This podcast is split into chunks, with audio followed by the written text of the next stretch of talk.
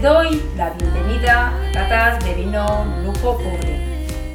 Mi nombre es Mai y mi intención es estar aquí contigo todas las semanas conversando sobre los vinos de la zona Montilla-Moriles. Quiero que conozcas más en profundidad la singularidad de unos vinos únicos en el mundo. Comenzamos.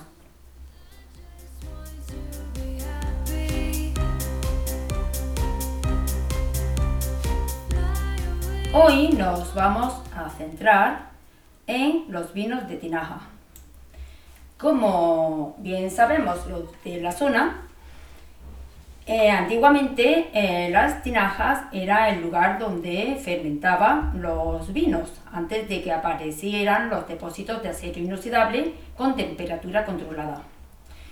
Entonces, estas, estas tinajas, pues las bodegas la han conservado porque mm, ya sabemos que en una bodega pues se necesita mucho espacio pues para bien mm, los trasiegos de, de los vinos para, hacer correcciones, también para que puedan clarificar de manera natural, una vez que termina la fermentación en los depósitos de acero inoxidable, se pasan a las tinajas y ahí de manera natural pues se clarifican durante un año o dos años, según el tiempo que indique el capataz o el enólogo, y también para los vinos que van eh, a, la crianza de madera, los finos concretamente, pues ahí como que ya empieza un poquito el velo de flor a hacer su aparición.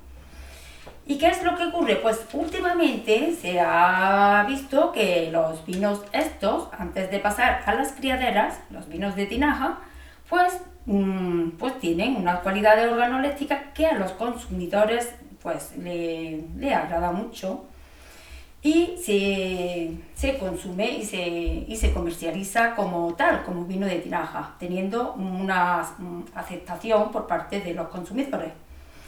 Es por ello que vamos a, ver pues, y a estudiar cómo la tinaja, los depósitos estos, pues le aportan unas cualidades importantes, interesantes a estos vinos. Para ello tenemos a una apasionada del mundo del vino y gran conocedora de nuestra zona, eh, como es Ana Lamura. Ella, además de nuestra zona, pues ha viajado por todo el mundo, tanto a nivel nacional como internacional. Conoce bien los vinos de Francia, como los vinos de Argentina y de muchos lugares del mundo. Bienvenida, Ana. Hola, Mai, ¿qué tal? Buenas tardes. Hola. Pues, Ana, mm, tú que conoces bien los vinos de nuestra zona, ¿cuál es el concepto de los vinos de tinaja en Montilla Moriles?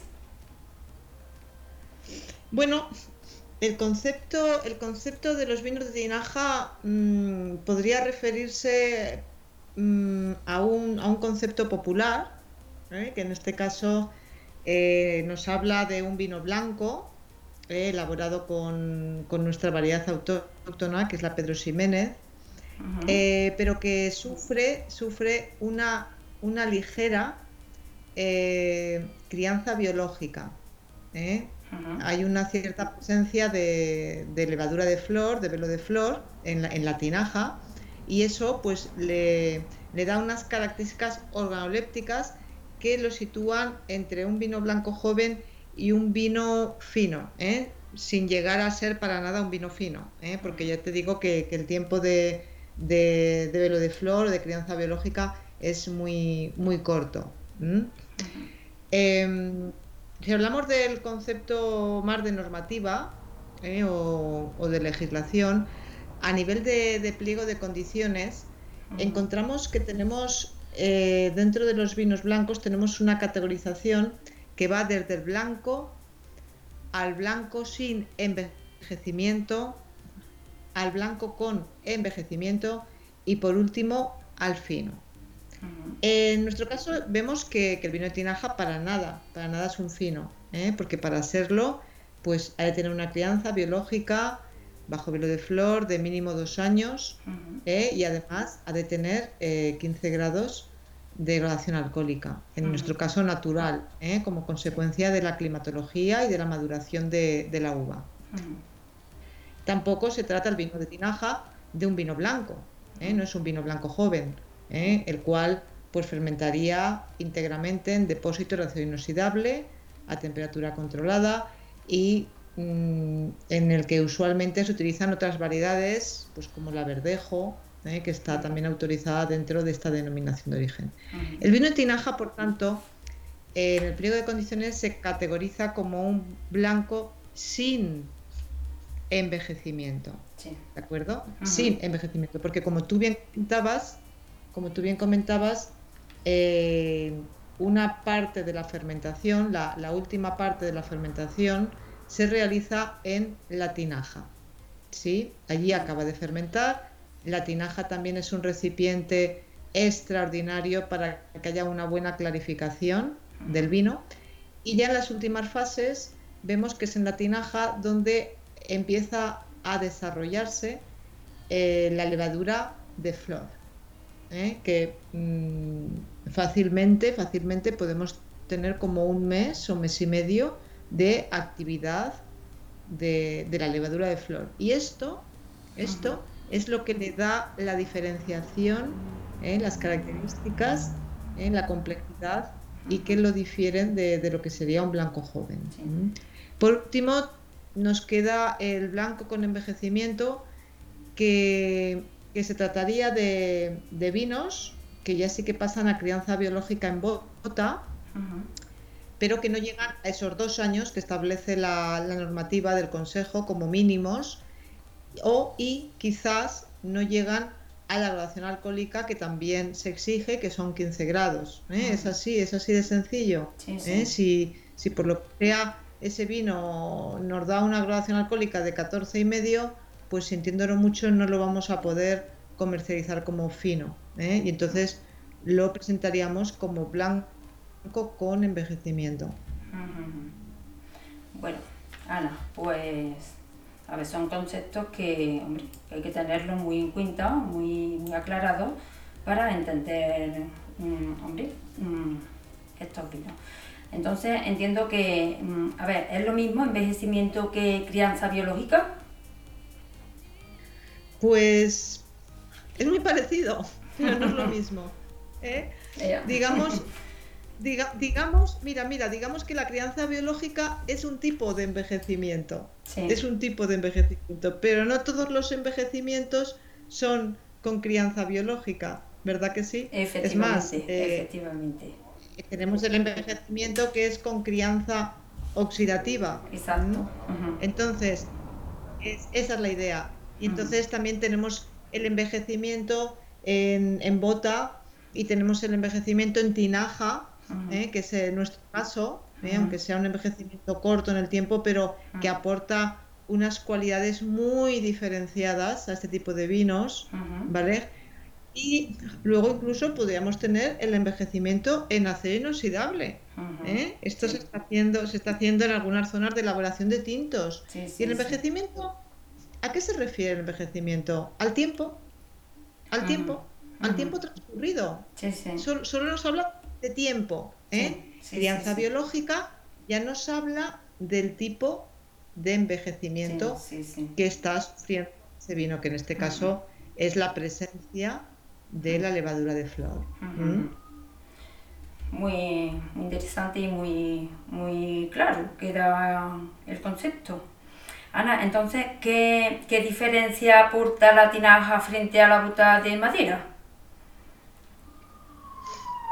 Bueno, ventajas, ventajas y, diferencias, ¿no? Porque A, mí, a mí en los vinos, a mí en los vinos realmente yo cuando, cuando cuando enseño a mis alumnos y cuando explico a la gente, digo que el vino nunca es mejor ni peor.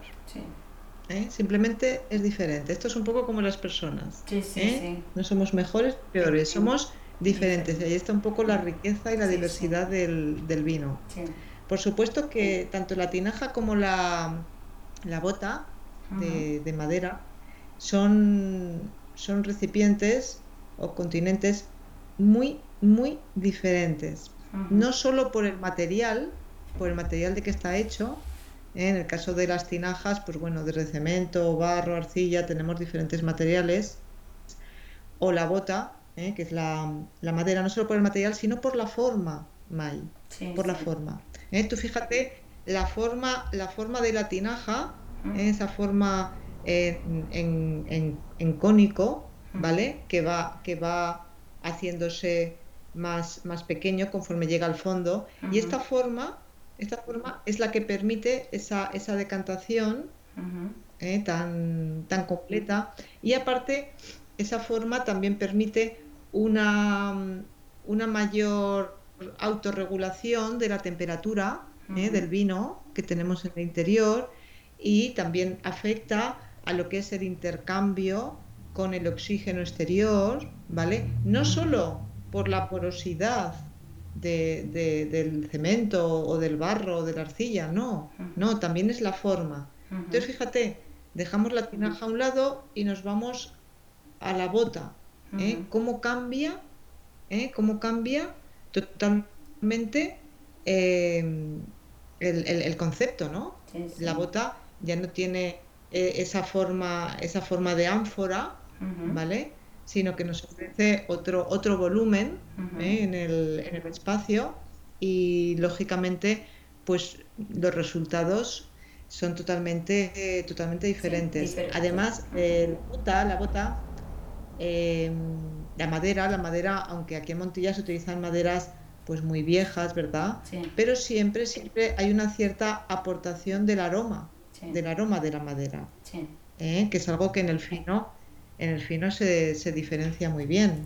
¿vale? En cambio, un vino de tinaja lo que nos aporta es que nos permite conservar eh, en mayor medida el carácter varietal, sí. en este caso el Pedro Ximénez, el Pedro. Ximénez, y además se está comprobando que potencia también la frutosidad Sí. de la Pedro Ximénez. Sí, Eh, Fíjate que la Pedro Ximénez es una variedad con mucha fruta, con mucha fruta, ¿eh? Fruta pacificada, ujú. eh, pasas. Entonces, todo, todo esto, todo esto en, en tinaja, pues se, se acentúa. Y entonces, Ujú. claro, esos aromas acentuados de, de vino, de la variedad, Sí. con, con la complejidad que le da esa cierta crianza biológica, pues bueno, imagínate Sí, sí. eh, la Ujú. maravilla, ¿no? Lo Sí, que nos podemos sí. encontrar. Es lo que lo diferencia y lo que, lo que hace que el consumidor, pues claro, le note algo diferente y que lo aprecie. Pues Ana, mm, háblanos de- del consumo en cuanto a los tiempos de conservación, eh, la temperatura de servicio, etcétera. ¿Qué nos recomiendas para estos vinos de tinaja? Bueno, el consumo. El consumo del vino de tinaja. ¿eh? Fíjate que el vino de tinaja se, se empezó a poner de moda, y si me equivoco me, me corriges, ¿eh, Mair? Eh, yo llegué a Montilla, a Montilla como hace 11 años y es allí cuando empezó, em- Sí. empezó a oírse, ¿no? Del vino de tinaja, empezó a comercializarse. eh, y los bodegueros comentaban, sí, sí, es que este vino es una alternativa para aquellos consumidores jóvenes Sí. que no acaban de, de entender el fino. ¿eh? ¿Tú Exacto, recuerdas esto? Exacto, sí, sí. La complejidad, la vino- complejidad del fino, que es un vino más... Sí. Mm, Porque Más este vino eh, es más fresco, Sí. es más fresco, fresco para beber. ¿eh? no tiene tanta sensación de, de punzante, de acetaldehído en nariz, ¿vale? Sí, sí, Entonces, sí, fresco, fresco, fíjate. sí, ¿eh? sí, sí, sí. La definición de vino de tinaja como vino fresco, pero a la vez con carácter, ¿no? Sí. Por su, por su, por su elaboración y por su variedad. Sí. Entonces, como vino blanco, fresco, pues lógicamente le va a favorecer pues unas temperaturas de servicio pues de 8 o 10 grados, Sí, sí. pero, pero te lo puedes tomar perfectamente a 10 grados Sí, sí, y a 11 grados de temperatura. Ujú, ujú. ¿Por qué? ¿Por qué? Porque, mm, por lo que te digo, por la complejidad que le da la variedad en sí. ¿eh? y, y- y- el tiempo que ha estado en tinaja hace que sea un vino en boca como que tiene más volumen, Sí. ¿eh? Sí, mantiene el frescor, mantiene el frescor como un vino blanco joven, ¿sí? Pero a la vez como más volumen en boca y esa sensación de volumen es la que nos permite, ¿eh? sin duda, pues poderlo degustar pues a, a 10, 11 grados. Entonces digo que, que los vinos siempre nos hablan del lugar, de la tierra, de la gente, de la gastronomía. Sí. Y claro, con el calorcito que está haciendo allí ahora Sí. en Córdoba, Montilla, Sí, pues tú imagínate, te sirven un vino de tinaja en la copa, aunque te lo sirvan a 7 grados, pues en, en minutos, en Sí. minutos te llega ya esos 10, Sí, 11, sí, que, que te digo que no hay ningún problema. Y no, ¿Lo no, se, no se nota esa, eh, ese cambio de temperatura que y resulta Eso agradable, es. a 10 grados, resulta agradable, sí, sí, en este Eso tiempo.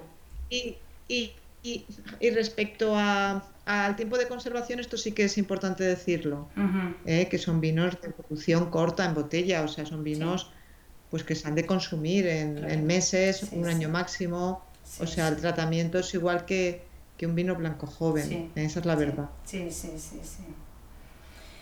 Bueno, Ana, a ver, ahora una pregunta importante y muy interesante. Eh, porque claro, el título de este podcast, Vinos de Tinaja o Jolet a la Cordobesa, ¿por qué hemos titulado este podcast de esta manera? A ver, dinos Buyolé Sí. a la cordobesa. Sí. ¿eh?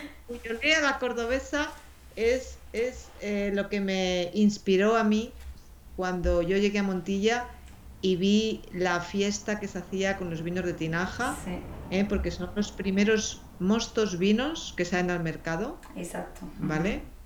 Hacia el mes de, de noviembre, si no me equivoco, Sí, Mai. sí, sí, sí.